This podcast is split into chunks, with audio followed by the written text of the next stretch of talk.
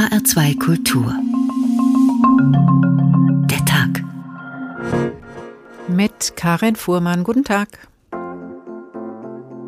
The findings of the IPCC report we are releasing today are clear. The stakes for our planet have never been higher. Die Ergebnisse des IPCC-Berichts sind klar. Noch nie stand mehr auf dem Spiel für unseren Planeten.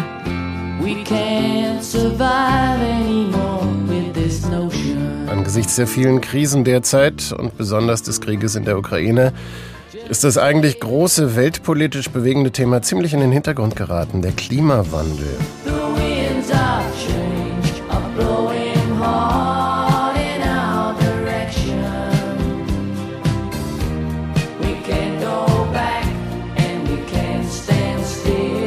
Glaube, wir können jetzt alle einen Beitrag leisten. Jeder von uns muss sich nochmal kritisch prüfen, ob Fahrten nicht besser mit dem Zug oder anderen öffentlichen Verkehrsmitteln durchgeführt werden, anstatt mit dem eigenen Auto.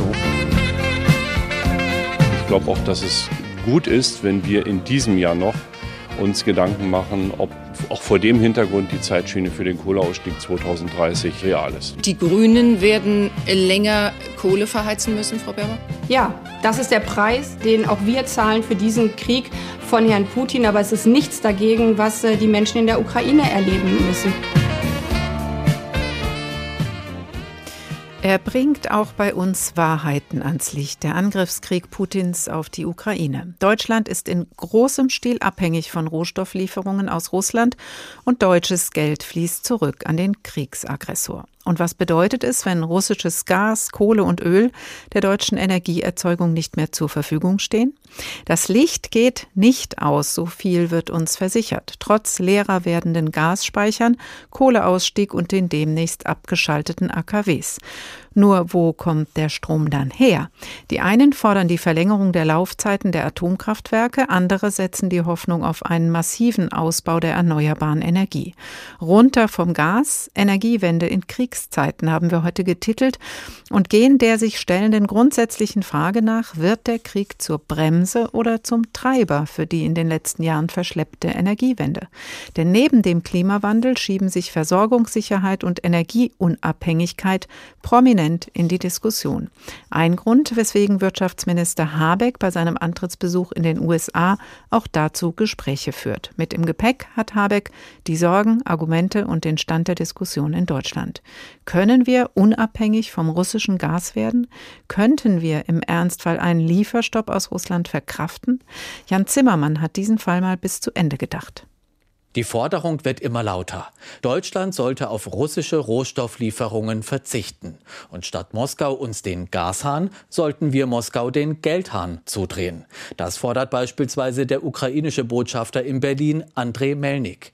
Die bisherigen Sanktionen gegen Russland würden nicht ausreichen. Viele Schlupflöcher wurden äh, gelassen und äh, jetzt gilt es, äh, alle diese Schlupflöcher zu, zu schließen und alle Kanäle, alle Finanzströme für diese kriegerische Maschinerie Maschinerie von Putin trocken zu legen und auch letztendlich dieses Embargo für Importe von strategischen Rohstoffen. Ein Stopp von Gas, Öl, Kohle aus Russland. Ist das möglich? Mit welchen Folgen? Derzeit sind die Abhängigkeiten noch groß.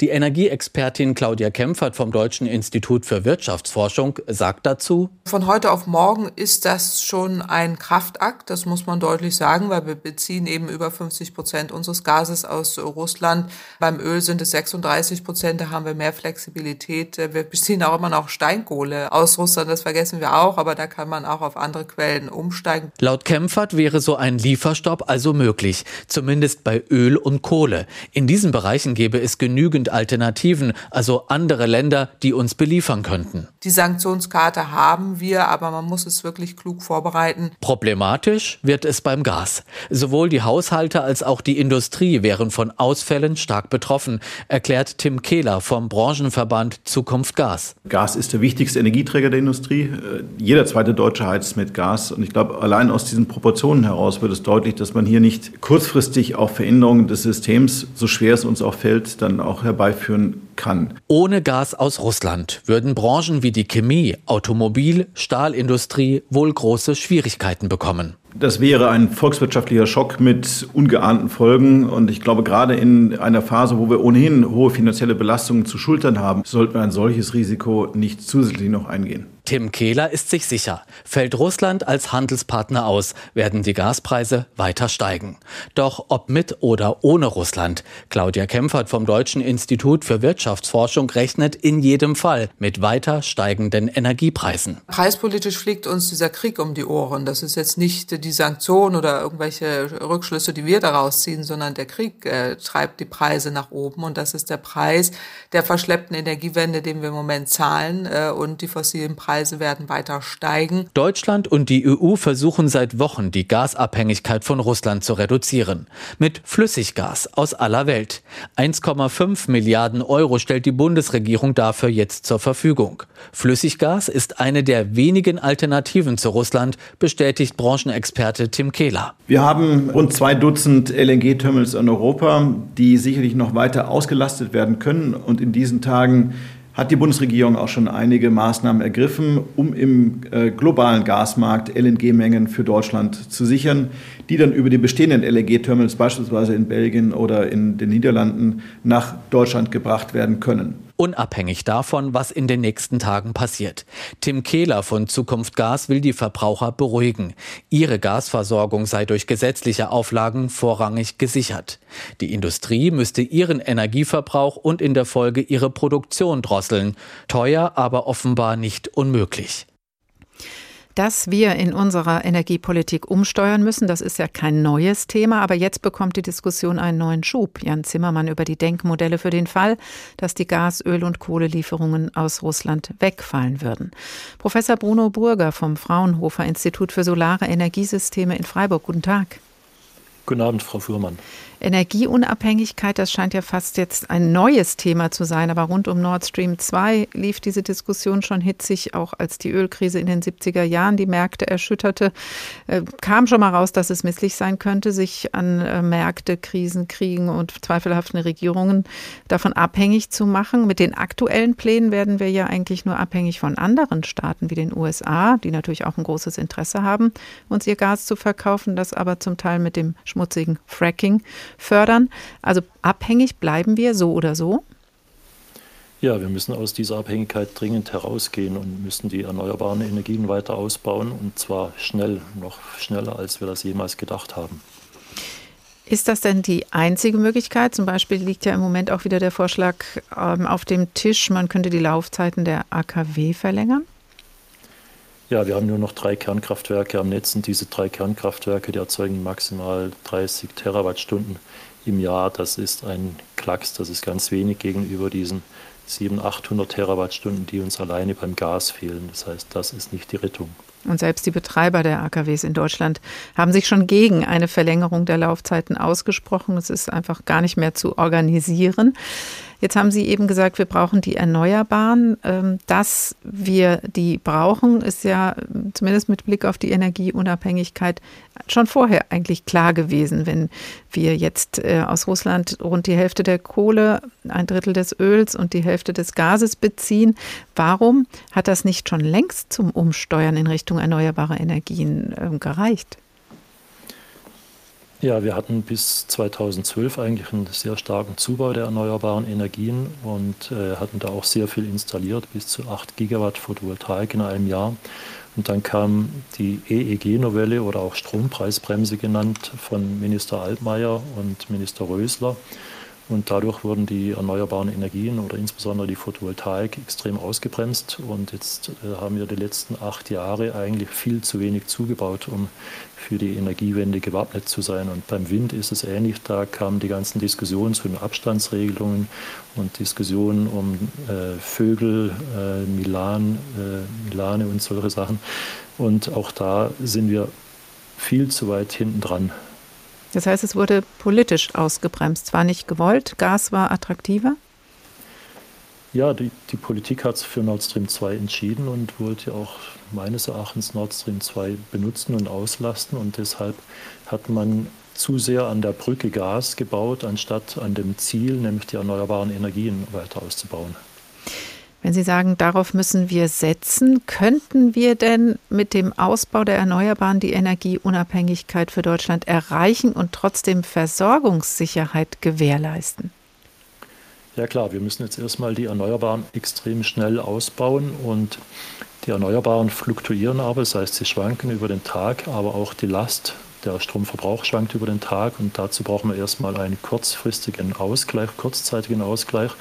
Den machen heute die Pumpspeicherkraftwerke, aber da haben wir zu wenige.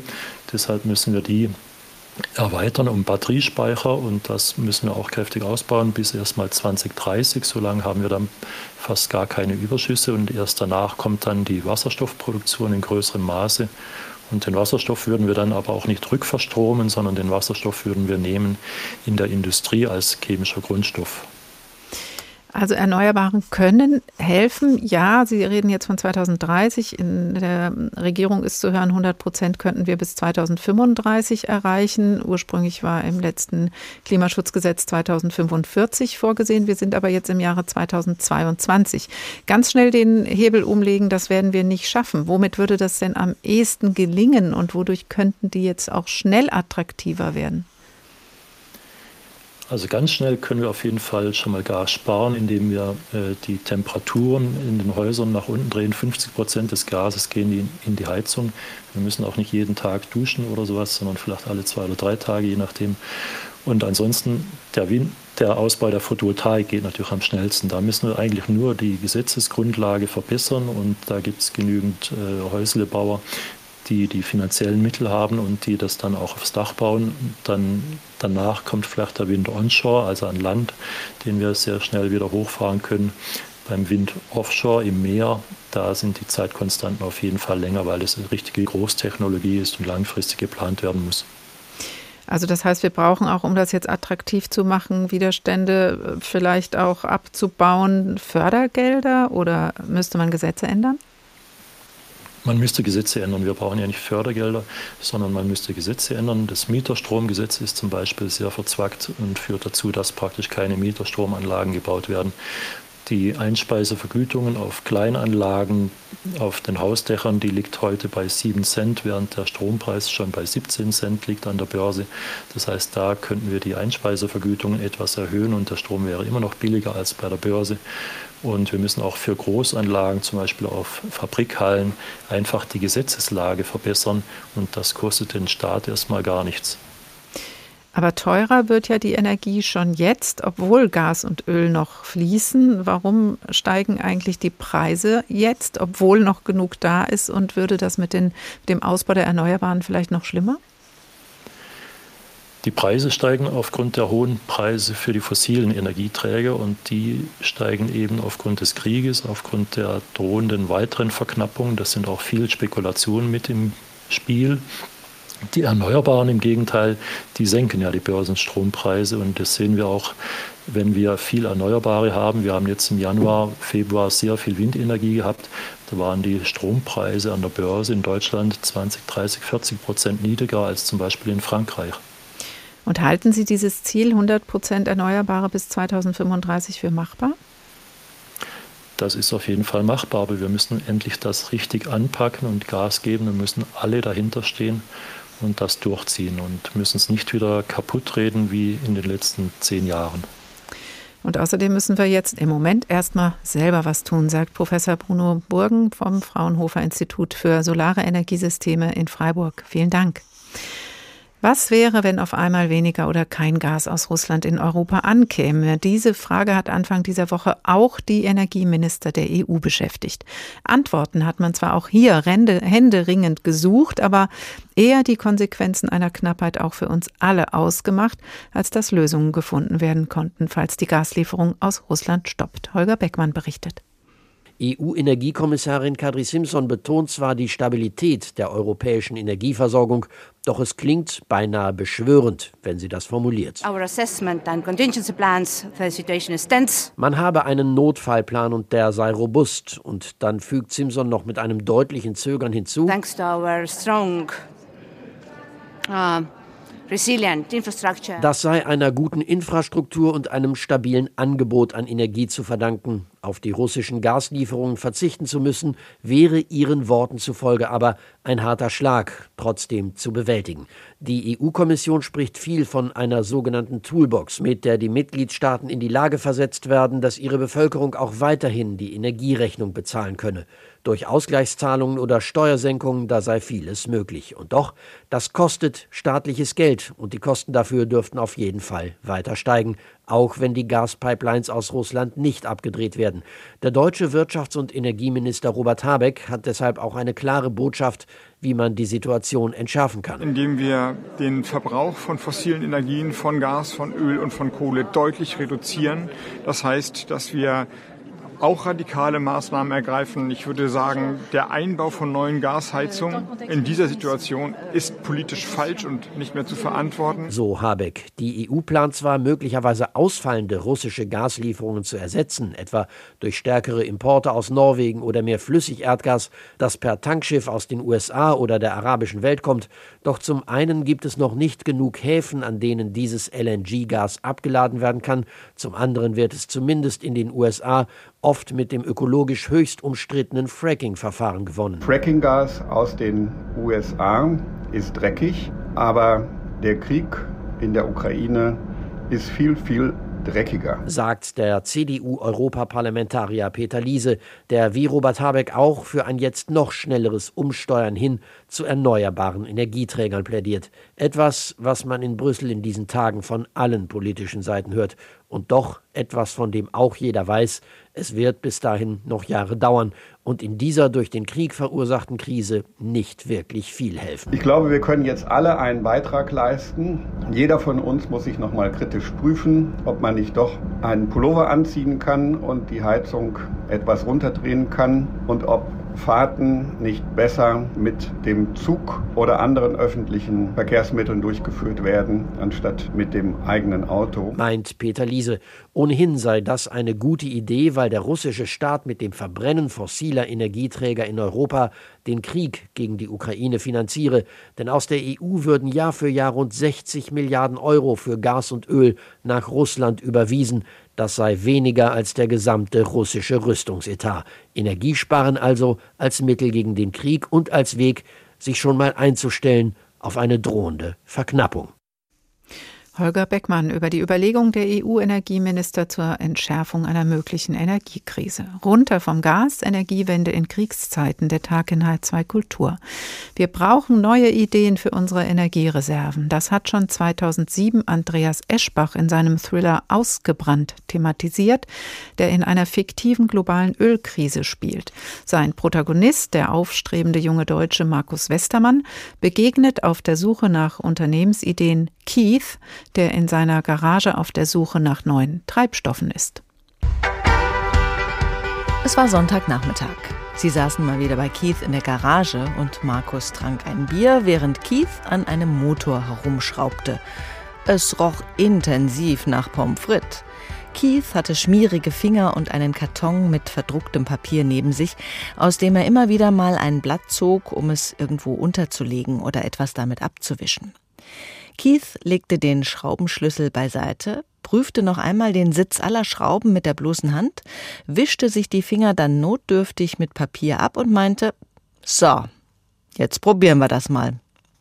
Er hob einen metallenen Kanister hoch, schraubte den Deckel ab und füllte den Inhalt, dunkel gewordenes, gebrauchtes, stinkendes Frittenfett, in den Tank.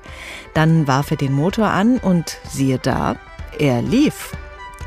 Ein kleiner, kaum merklicher Ruckler im Lauf des Motors ließ auf Keiths Stirn eine Falte entstehen. Erst als sich der Vorfall mehrere Minuten lang nicht wiederholte, verschwand sie wieder. Keith forscht weiter an alternativen Treibstoffen. Später hören wir mehr aus Ausgebrannt von Andreas Eschbach von 2007. Das Setting eine fiktive globale Ölkrise. H2 der Tag.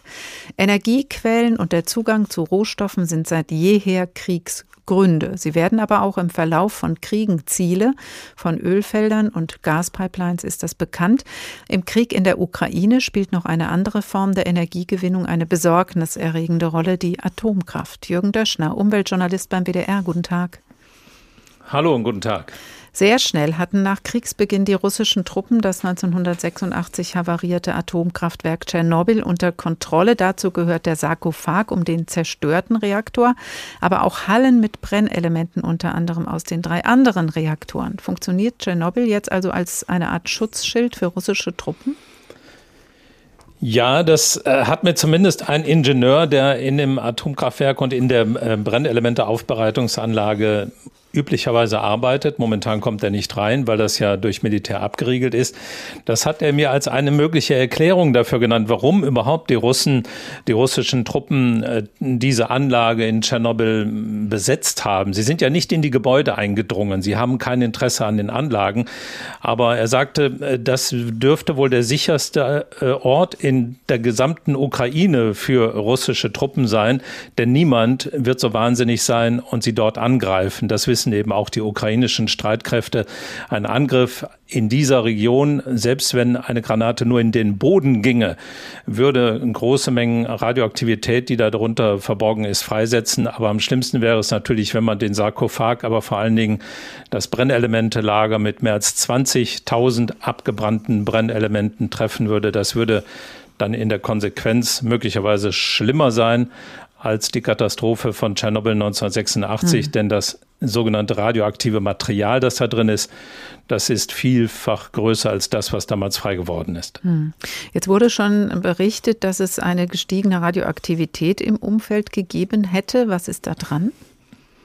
Ja, das ist wohl bestätigt. Das ist eine leicht gestiegene Radioaktivität, die weder für die Ukraine und schon gar nicht für uns hier in Westeuropa ähm, gefährlich werden könnte. Das wird darauf zurückgeführt, dass eben dort Hunderte, vielleicht Tausende von Fahrzeugen nicht nur über vorbereitete asphaltierte Straßen, sondern eben auch über unbefestigtes Gelände gefahren sind und dabei eben radioaktive Partikel, die damals 1986 frei geworden sind, unter einer dicken Erdschicht und Grasschicht vielleicht verborgen verborgen waren, nun freigelegt worden sind. Hm, jetzt lagert da eine große Zahl von abgebrannten Brennstäben, wie Sie sagen. Wie gefährlich ist es denn, wenn die Anlagen jetzt in der russischen Besetzung nicht mehr ordnungsgemäß betreut und gewartet werden?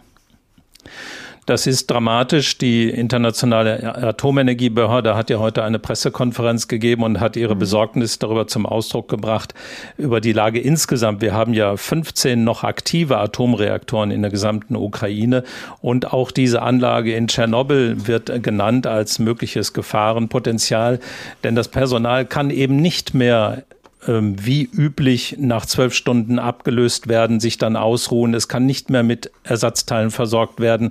Es kann auch nicht mehr Hilfe rufen, äh, wenn es irgendwelche Probleme gibt und andere Techniker hineinlassen.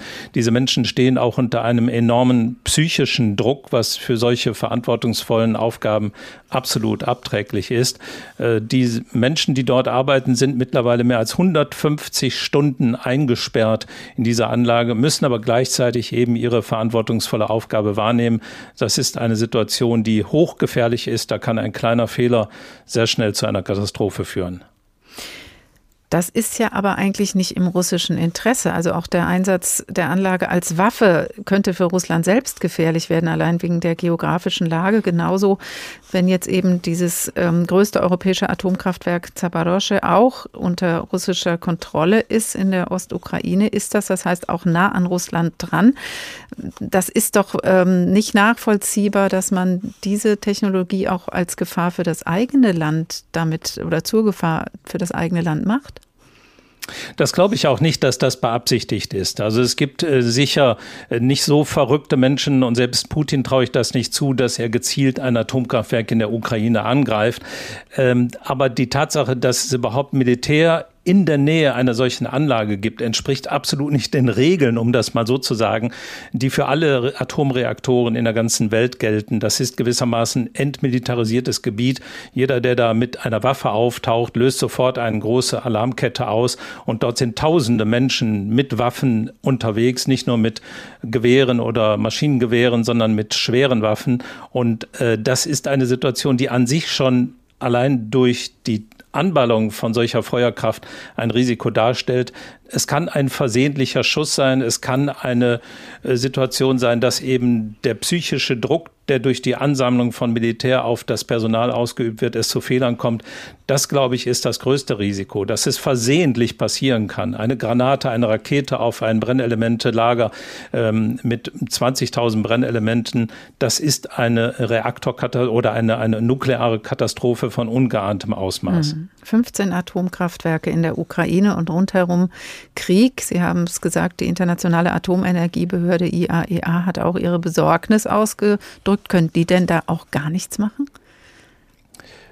Ich glaube im Moment nicht. Ähm, das Problem ist, die Kopfstelle für die IAEA e in der Ukraine ist die ukrainische Atomaufsicht. Die hat gestern und äh, die Tage vorher auch schon Alarmbriefe nach Wien zur Atomenergiebehörde geschickt und hat gesagt, äh, wirkt bitte auf die Russen ein und äh, sorgt dafür, dass wir ja weiterhin arbeiten können. Man muss beispielsweise die Messstellen weiter kontrollieren können. Gibt es erhöhte Radioaktivität, ja oder nein? Die Kommunikation muss weiterlaufen. Das sind Dinge, die unter Kriegsbedingungen natürlich äh, kaum zu gewährleisten sind. Und die Frage, wie weit die äh, ukrainische Atomenergiebehörde, die ja auch in Kiew sitzt, überhaupt noch arbeiten kann, die darf auch in Frage gestellt werden angesichts der militärischen Entwicklungen, die wir da beobachten. Atomanlagen, Atomkraftwerke in der Ukraine und was sie für diesen Krieg und dann für uns alle bedeuten könnten. Jürgen Döschner, Umweltjournalist beim WDR, besten Dank. Runter vom Gas. Energiewende in Kriegszeiten, der Tag in H2 Kultur. Nicht mit Atomenergie, sondern erst einmal mit altem Frittenfett als alternativen Antrieb experimentiert Keith im Roman von Andreas Eschbach ausgebrannt. Mit Nebenwirkungen. Die Garagentür stand offen und ein Verlängerungsschlauch aus gelbem Plastik leitete die Abgase ins Freie. Trotzdem stank es nach Frittenbude und es wurde immer schlimmer. Dass deine Nachbarn das mitmachen? Ich repariere ihnen dafür ihre Autos. Die lassen dich an ihre Autos? Das ist ja noch erstaunlicher. Der Motor ruckelte wieder und diesmal hörte es nicht wieder auf, sondern verstärkte sich. Keith griff nach einem chromglänzenden Regler und stellte den Motor wieder ab. Fast, sagte er in die bratfettgeschwängerte Stille hinein, aber noch nicht ganz. Markus hatte in seinem Leben schon viele Programmierer getroffen, aber noch keinen, der so handwerklich orientiert war wie Keith. Das waren die beiden Hobbys des Keith Pepper. Im Büro bastelte er bei jeder Gelegenheit an der Hardware seiner fünfeinhalb Computer herum und zu Hause vergnügte er sich mit der weitgehend sinnfreien Tätigkeit, Motoren aller Art so umzubauen, dass sie mit anderen Treibstoffen als Benzin oder Diesel liefen. Frittenfett ist klasse, weil du es umsonst kriegst, erklärte Keith, während er den Motor wieder aufschraubte. Der Mac unten in der Stadt ist froh, wenn er es los wird. Wenn ich es nicht hole, kostet es ihn nur Entsorgungsgebühren. Und technisch ist es im Wesentlichen eine Frage des richtigen Filters. Markus entließ einen satten Rülpser. Aber der Gestank! Ja, der Gestank, Keith nickte. Da muss mir noch was einfallen. Von einem weiteren Experiment zum alternativen Antrieb im Roman Ausgebrannt hören wir später. HR2 der Tag. Um fossile Energien, Energieabhängigkeit und Energiewende geht es in dem Russland-Ukraine-Krieg nicht vordergründig. Diese Fragen sind in diesem Fall Konsequenzen des russischen Angriffskrieges und der verhängten Sanktionen. Energie ist auch in anderen Kriegen ein wichtiger Faktor, auch ein sehr unmittelbarer, wie Thorsten Schweinhardt an Beispielen nachvollzieht. Ein militärisch hochgerüstetes Land überfällt einen hilflosen Nachbarn. Der Blitzangriff überrascht die Welt im Schlaf. Guten Abend, meine Damen und Herren. Vier Tage nach der Invasion des Irak in Kuwait hat sich die Situation in der Golfregion weiter verschärft. Am 2. August 1990 marschierten Truppen des irakischen Diktators Saddam Hussein in Kuwait ein. Reibereien zwischen beiden Ländern hatte es schon oft gegeben, etwa um Grenzverläufe. Auslöser für den Zweiten Golfkrieg war jedoch ein Streit um Erdöl. Saddam Hussein hatte Kuwait vorgeworfen, viel mehr Öl zu fördern, als mit der Organisation Erdöl exportierender Länder OPEC vereinbart war, um so den Ölpreis zu drücken.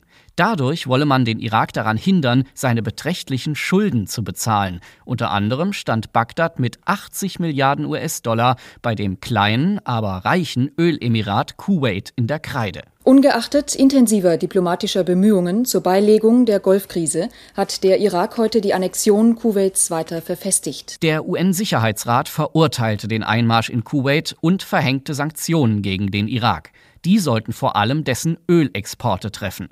Europa schloss sich an. Die Europäische Gemeinschaft hat heute alle Öleinfuhren aus Irak und Kuwait gestoppt und ein Waffenausfuhrverbot gegen die Regierung in Bagdad verhängt. Durch die Sanktionen und den anhaltenden Krieg zwischen zwei wichtigen Ölexporteuren stieg in den westlichen Ländern die Angst vor einem neuen Ölpreisschock. Tatsächlich schnellte der Preis kurzfristig in die Höhe. Zu einer echten Ölpreiskrise wie 1973 oder 1979 kam es aber nicht. Am 17. Januar 1991 begann mit der Operation Wüstensturm die militärische Befreiung Kuwaits durch eine von den USA geführte Koalition. Seit fast 20 Stunden fliegen die USA und ihre Verbündeten fast pausenlos Luftangriffe auf den Irak und das besetzte Kuwait. Damit begann ein Krieg, in welchem Öl nicht nur als umkämpfte Ressource und politisches Druckmittel fungierte, sondern auch ganz konkret als Waffe. Als die irakische Armee begann, kuwaitische Ölquellen in Brand zu stecken, leiteten die Alliierten eine Bodenoffensive ein. Ab Ende Februar 1991 zogen sich die irakischen Truppen aus Kuwait zurück, nicht ohne dabei weitere Ölfelder in Brand zu stecken.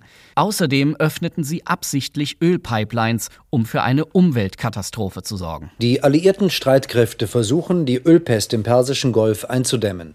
Dazu wurden heute Öleinrichtungen in Kuwait bombardiert. Ziel ist, das weitere Auslaufen von Rohöl zu verhindern. Fast zwei Milliarden Liter Öl strömten in den Persischen Golf. Später stellte sich heraus, auch Luftangriffe der Alliierten waren für den Ölteppich mitverantwortlich.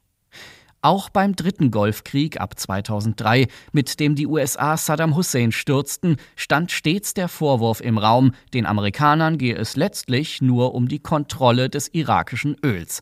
Aber beeinflussen die Ölvorkommen eines Landes wirklich, ob sich ausländische Mächte dort einmischen? Diese Frage haben britische Wissenschaftler 2015 in einer Studie untersucht. Ihr Ergebnis? Länder mit hohen Erdölreserven müssen im Fall eines Bürgerkriegs häufiger mit einer Intervention aus dem Ausland rechnen.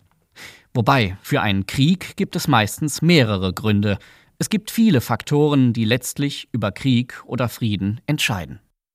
Thorsten Schweinhardt über fossile Energien in Kriegszusammenhängen. Schon weit vor den Golfkriegen war der Zugang zu fossilen Energien in Kriegen zentral. Professor Jan Ottmar Hesse, Wirtschaftshistoriker an der Uni Bayreuth, guten Tag. Guten Tag, Frau Fuhrmann. Schon im Ersten Weltkrieg ging es ums Öl. Rumänien verfügte über ein relevantes Erdölvorkommen. Was bedeutete das für das Land im Ersten Weltkrieg? Ganz konkret bedeutete das, dass ähm, Rumänien regelrecht umworben wurde von den unterschiedlichen Kriegsparteien, auf welcher Seite es eintreten sollte in den Ersten Weltkrieg. Und dann hat es sich für die Seite entschieden, wo es größere Territorialgewinne erwartete, nämlich die Seite der Entente. Ähm, dann wurde es aber relativ schnell von den Deutschen erobert Grundsätzlich müsste man vielleicht sagen, dass die Ölvorkommen eigentlich nicht entscheidend gewesen sind, also kein Kriegsgrund im Ersten Weltkrieg, sondern im Verlauf des Krieges wurden die Ressourcen eben wichtig und zunehmend interessant. Nach dem Ersten Weltkrieg war der Iran zentral für die Energieversorgung. Mit welchen Folgen für den Iran? Ähm, der Iran war schon auch vor dem Ersten Weltkrieg ein sehr interessantes Objekt, denn im Rahmen des britischen Kolonialismus sind dort Ölvorkommen äh, ausgebeutet worden durch eine private Gesellschaft, die ähm, später dann British Petrol genannt wurde, also BP gibt es heute noch. Und die haben vor dem Ersten Weltkrieg sich schon Förderanlagen im heutigen Irak und Iran gesichert. Diese Vorkommen wurden dann nach dem Ersten Weltkrieg, ähm, haben, hat die britische Marine vor allen Dingen versucht, ähm, sich diese Vorkommen weiterhin zu sichern, indem es langfristige Lieferverträge ähm, gegeben hat. Ähm, das ist sozusagen eine Verquickung von privatwirtschaftlichen und staatlichen Interesse.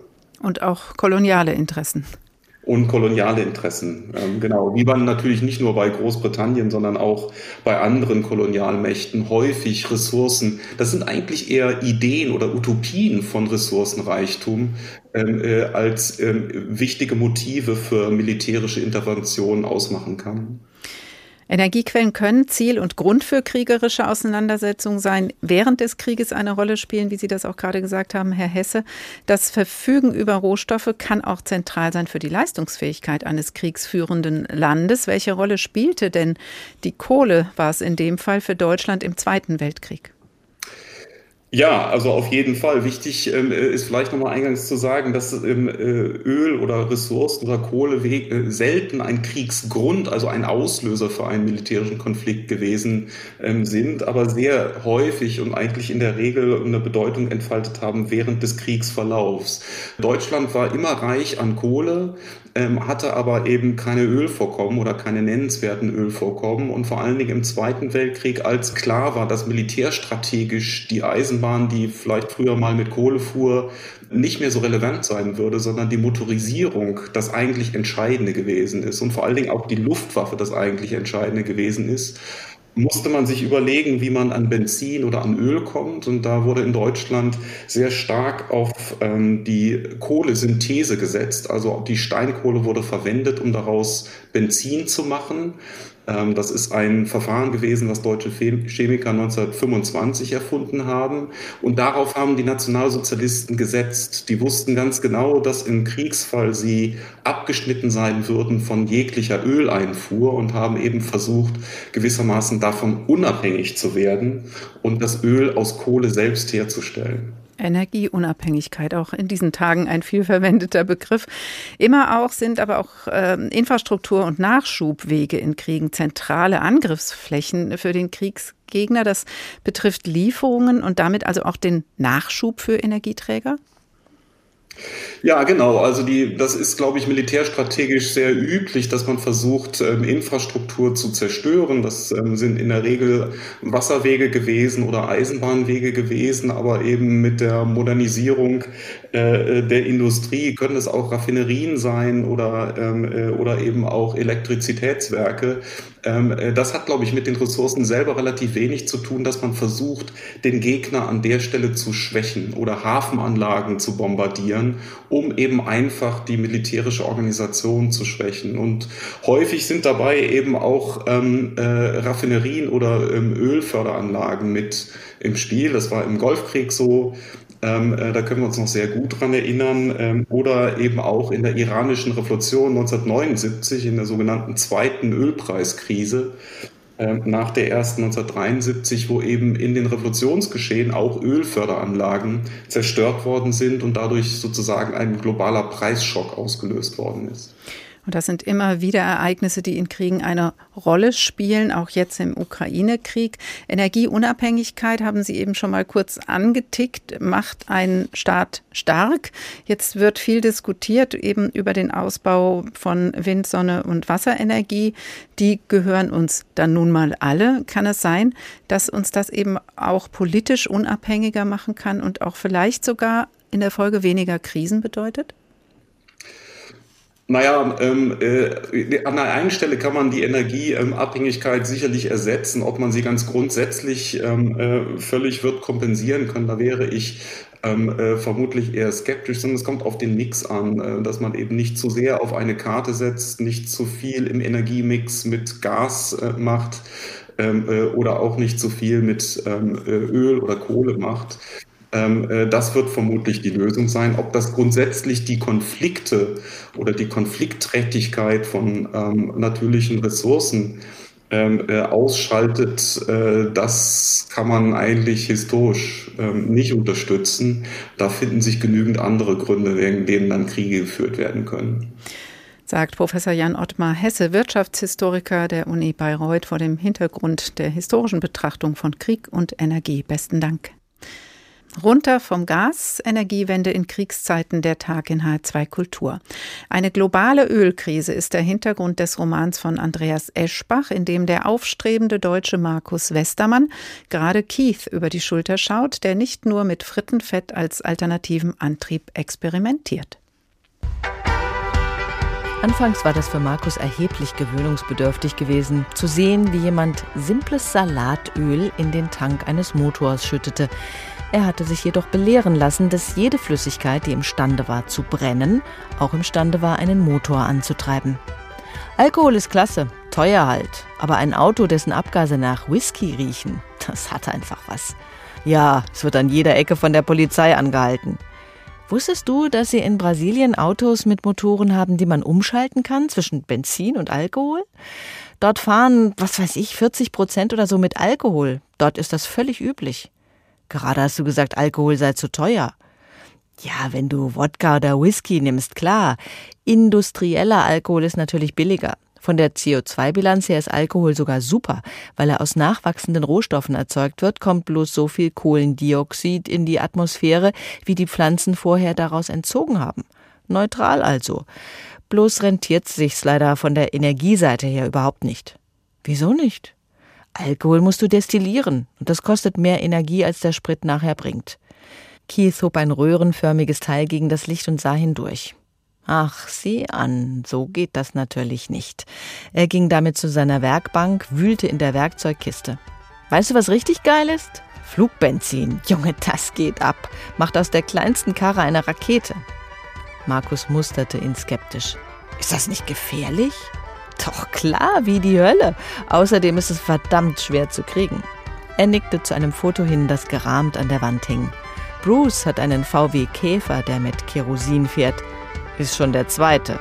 Der erste ist ihm explodiert.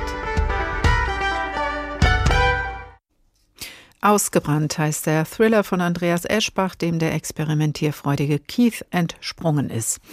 Der Blick auf die Energiepolitik in Deutschland, in Europa, in der Welt und der damit verbundenen globalen Handelspraxis ist durch den Krieg in der Ukraine geschärft. Wird das die Sensibilität für die Risiken von Energieabhängigkeit erhöhen, vielleicht sogar der Energiewende einen Schub verleihen? Diese Frage stellen wir heute und haben schon gehört, dass viele davon ausgehen, dass der Ausbau der Erneuerbaren beschleunigt werden könnte. Aber es wird dauern. Und mitten in dieses Nachdenken hinein hören wir in dieser Woche den dringlichen Appell vom IPCC, dem Weltklimarat. Es muss jetzt etwas passieren. Katrin Hondel fasst die Ergebnisse des gerade vorgelegten zweiten Teils des Weltklimaberichts für uns zusammen. The findings of the IPCC report we are releasing today are clear. The stakes for our planet die Ergebnisse des heute veröffentlichten IPCC-Berichts sind klar. Noch nie stand mehr auf dem Spiel für unseren Planeten, so der IPCC-Vorsitzende Ho Sung Lee. Die angehäuften wissenschaftlichen Belege seien eindeutig, heißt es in der am Mittag vorgestellten Zusammenfassung des Berichts für Politikerinnen und Politiker. Der Klimawandel ist eine Bedrohung für das Wohlergehen des Menschen und die Gesundheit des Planeten. Schon jetzt seien mehr als drei Milliarden Menschen hochgradig gefährdet. UN-Generalsekretär Guterres nannte den Bericht eine vernichtende Anklage gegen das Versagen der Klimapolitik. Ebenso drastische Worte wählte Inga Andersen, die Chefin des Umweltprogramms der Vereinten Nationen. We are in an emergency wir befinden uns in einer Notlage, sagt sie, und steuern Richtung Desaster. Wir können nicht weiter diese Schläge einstecken und die Wunden heilen. Bald werden die Wunden zu tief, zu katastrophal sein. Wir müssen die Schläge abfedern, indem wir die Treibhausgasemissionen reduzieren. Wir müssen die Schläge aber auch abfedern, indem wir alles dafür tun, um uns an den Klimawandel anzupassen. Stärker als frühere Weltklimaberichte betont der neue Bericht die Zusammenhänge von Klima, Mensch und Natur. IPCC-Chef Ho Sung Lee. Our report is a blueprint unser Bericht ist ein Entwurf unserer Zukunft auf der Erde. Er berücksichtigt die Wechselwirkung zwischen Klima, Umwelt, Biodiversität und Menschen. Er vereint Ansätze aus Natur-, Sozial- und Wirtschaftswissenschaften stärker als frühere IPCC-Berichte. Auch für viele Pflanzen- und Tierarten geht es wegen des Klimawandels ums Überleben. Bereits bei einer Eindämmung der globalen Erwärmung auf 1,5 Grad, wie wie es Ziel des Pariser Abkommens ist, bestehe für bis zu 14 Prozent der Arten ein sehr hohes Risiko auszusterben. Der deutsche Klimaforscher Hans-Otto Pörtner, Co-Vorsitzender der für den neuen Bericht zuständigen Arbeitsgruppe, verweist zur Bewältigung der Krise auch auf das Potenzial der Natur. Durch die Wiederherstellung beschädigter Ökosysteme könne die Gesellschaft von der Fähigkeit der Natur profitieren, Kohlenstoff aufzunehmen und zu speichern. Aber dafür seien finanzielle und politische Unterstützung unerlässlich. Mit jeder weiteren Verzögerung des konzertierten globalen Handelns, heißt es im IPCC-Bericht, verpasse man das sich schnell schließende Fenster, um eine lebenswerte Zukunft zu sichern. Katrin Hondel mit ihrem Bericht zum zweiten Teil des Weltklimaberichts vom Montag, als der Bericht vorgelegt wurde. Dr. Susanne Dröge mit internationaler Klimapolitik beschäftigt bei der Stiftung Wissenschaft und Politik. Guten Tag. Guten Abend. Was können wir denn jetzt noch erreichen? Viel wird ja mittlerweile darüber gesprochen, dass man sich anpassen muss, dass es einfach jetzt um Schadensbegrenzung geht. Oder lässt sich die Erderhitzung doch noch aufhalten? Naja, wir sind schon mittendrin in der Erderhitzung und ähm, die Logik ist ja so, dass das, was sich in der Atmosphäre angesammelt hat, schon dafür reicht, dass wir die nächsten Jahre eine weitere Erhitzung bekommen werden, auch wenn wir morgen aufhören würden, äh, Treibhausgase zu emittieren. Also die weitere Erhitzung ist quasi gesetzt. Es geht jetzt eher darum, schafft man, diesen, schafft man es, diesen Trends für die Zukunft äh, abzuwenden.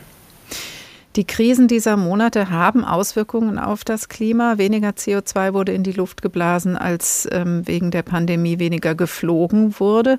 Jetzt wird davon gesprochen, die Energiewende und den Ausbau der Erneuerbaren in Deutschland zu beschleunigen, um mehr Energieunabhängigkeit zu erreichen. Davon haben wir in dieser Sendung gesprochen. Hilft das gegen die globale Klimakrise? Alles, was mit Energieerzeugung zu tun hat, alles, was da klimafreundlicher würde, ähm, ist gut, ist eine gute Nachricht, weil einfach die Energieerzeugung nach wie vor den Löwenanteil an den internationalen Treibhausgasemissionen hat. Und deswegen ist es auch wichtig zu wissen, dass ähm, Deutschland da eine wichtige Rolle spielt. Ähm, und wenn es nur darum geht, zu zeigen, dass es funktionieren kann, und geht das auch, wenn man national ein Zeichen setzt, weil wir ja doch global noch mal in anderen Dimensionen unterwegs sind?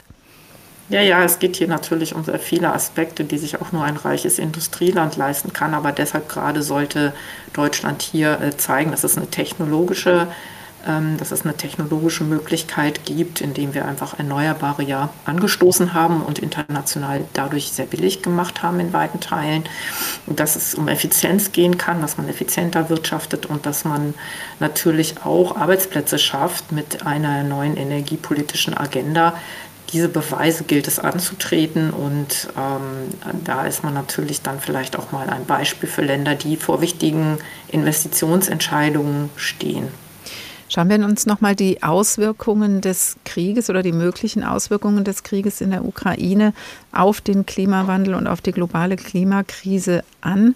Äh, Frau Dröge, würden Sie die Hoffnung haben oder sagen wir eher andersrum, ähm, die Hoffnung jetzt nicht mehr haben, dass man auch wirklich in globale Kooperationen kommt im Sinne der Klimawandelbekämpfung? Das war vor dem Krieg bereits ein kompliziertes Feld, um es mal vorsichtig auszudrücken. Wir waren gerade in einer sehr guten Phase der Kooperation, weil es äh, mit den äh, Klimakonferenzen unter, der, unter den Vereinten Nationen jetzt zuletzt in Glasgow wieder voranging mit den Absprachen und weil es mit, den, mit der EU, dem Green Deal der EU und auch in den USA mit der aktuellen Regierung zwei starke Parteien gibt, die an dieser Agenda weiterarbeiten wollen und dann noch viele, viele Länder, Entwicklungsländer, die man in diesem Jahr äh, mitnehmen will, indem man ihnen Unterstützungsangebote macht. Auch wichtige Schwellenländer wie Südafrika. Man wird jetzt sehen, wie sich diese ähm, Situation weiterentwickelt. Politisch ist das jetzt alles sehr viel schwieriger geworden. Aber soeben haben wir ja gesehen, kam über den Ticker, dass die UN-Resolution der Generalversammlung die ähm, den Einmarsch Russlands in die Ukraine verurteilt, mhm. ähm, dass die von vielen, viel mehr Ländern mitgetragen wurde als, als gedacht. Und ähm, das gibt ein bisschen Hoffnung, dass ähm, da also eine Mehrheit, eine große Mehrheit diese internationale Kooperation weiterhin gut heißt. Also vielleicht sogar eine Chance, wenn der Westen jetzt stärker zusammenrückt und eben auch eine große Mehrheit in der UN-Vollversammlung den Angriffskrieg Russlands aus, ähm, ähm, ja, verurteilt und die Russland auffordert, seine Soldaten komplett aus der Ukraine abzuziehen, dass man auch darüber hinaus in einer Klimakooperation vielleicht zumindest mit diesen Staaten doch näher zusammenrücken könnte? Es gibt diese Allianzen ja bereits schon lange. In den äh, Klimaverhandlungen läuft, laufen viele Sachen jetzt nicht mehr unter dem Radar, aber natürlich wirken sich die globalen ähm, Konflikte immer wieder aus, wenn es um wichtige Entscheidungen geht. Jetzt heißt es im Klimaprozess, dass man die versuchen sollte, möglichst viele Länder bei der Stange zu halten. Es ist natürlich nicht möglich, ohne China oder jetzt konkret ohne Russland dauerhaft Klimapolitik zu machen. Aber das ist jetzt gerade nicht die Frage. Die Frage mhm. ist tatsächlich, wie man die Verhandlungen aktuell ähm, mit einem ja, sage ich mal, mit einem guten Geist versehen kann, der sich nicht komplett äh, frustrieren lässt von der, von der Kriegssituation. Nicht ohne Russland, aber hat denn Russland, auch wenn es unter den Folgen des Klimawandels leidet, wirklich in relevanter Weise sich um die Klimapolitik gekümmert? Natürlich nicht. Ähm, Russland bleibt sich da auf der ganzen Linie treu. Es, man, man macht das, was notwendig ist, um als kooperativ wahrgenommen zu werden im Klimaregime. Man ähm, wehrt sich nicht gegen zum Beispiel das Pariser Abkommen, aber man setzt es nicht ambitioniert um. Russland das hat hervorragende Umweltgesetze, das wissen wir seit Jahren, aber in der Umsetzung hapert es. Zuletzt hat Russland ein bisschen Aufwind bekommen, indem es sich oder sich daran beteiligt an der Diskussion, indem es gesagt hat, wir haben da viele Senken, also Wälder, die können wir uns anrechnen lassen. Und dadurch erreichen wir die Klimaziele, die bescheidenen, muss man dazu sagen, die sie im Rahmen des Pariser Abkommens versprochen haben. Also man benimmt sich, aber man ist kein Vorreiter oder in irgendeiner Weise substanziell an der Agenda interessiert. Ein Krieg verbraucht natürlich auch Ressourcen. Militärtechnik hat einen hohen Schadstoffausstoß. Das alles ist sicher nichts, was ähm, die Klimapolitik begünstigt. Und politisch ist der Krieg auch einfach sicher zu Recht im Moment im Vordergrund. Wird er die Klimafrage vielleicht aber auch zu sehr in den Hintergrund drängen? Das kann alles passieren. Ich denke, im Moment ist das einfach auch nicht dran. Also Klimapolitik ist ein wichtiges Langzeitthema, ein Dauerthema. Das wird nicht weggehen. Ich warne ein bisschen davor, jetzt für alle möglichen Aktionen und aktivistischen Zwecke den Krieg zu hebeln. Also dass man sagt, jetzt sofort Ausstieg aus allem und Abkoppeln von Russland. Das wird uns nicht in die Zukunft tragen. Es ist natürlich klar, dass viele Agenten, die wir haben mit dem Green Deal der EU, jetzt sehr viel Aufwind bekommen und das ist auch richtig so. Also mehr Erneuerbare und äh, weniger fossile Energieformen. Und ähm, das alles wird sich jetzt in den nächsten Monaten herausstellen. Natürlich ist die Klimapolitik wichtig. Sie wird, muss aufrechterhalten werden, auch als vielleicht Friedenspolitik, die in den Außenbeziehungen jetzt einen anderen Stellenwert bekommt, weil man Länder doch ähm, bei ihrer Agenda unterstützen will. Das war vor dem Krieg bereits der Fall und darauf sollte man auf jeden Fall setzen, auf die ja, Solidarität mit den Ländern, die besonders betroffen sind vom Klimawandel, wie wir es am Anfang gehört haben, was ja der IPCC-Bericht äh, mhm. auch betont hat. Da gibt es viel Luft nach oben und ich denke, die akute Situation sollte uns jetzt nicht ähm, dazu verleiten zu denken, Klimapolitik ist, ist ähm, nicht mehr wichtig. Mhm. Vielen Dank für diese Einschätzung, Dr. Susanne Dröge mit internationaler Klimapolitik beschäftigt bei der Stiftung Wissenschaft und Politik.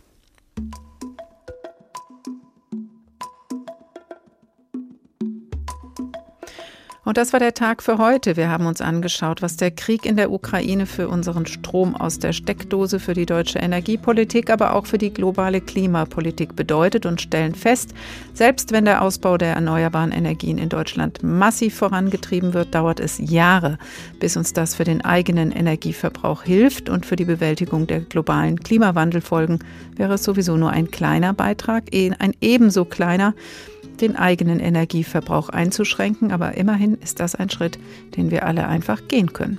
Diese Sendung nachhören können Sie wie immer unter hr2.de oder in der ARD Audiothek der Tag HR2. Ich heiße Karin Fuhrmann und wünsche Ihnen noch einen schönen Abend.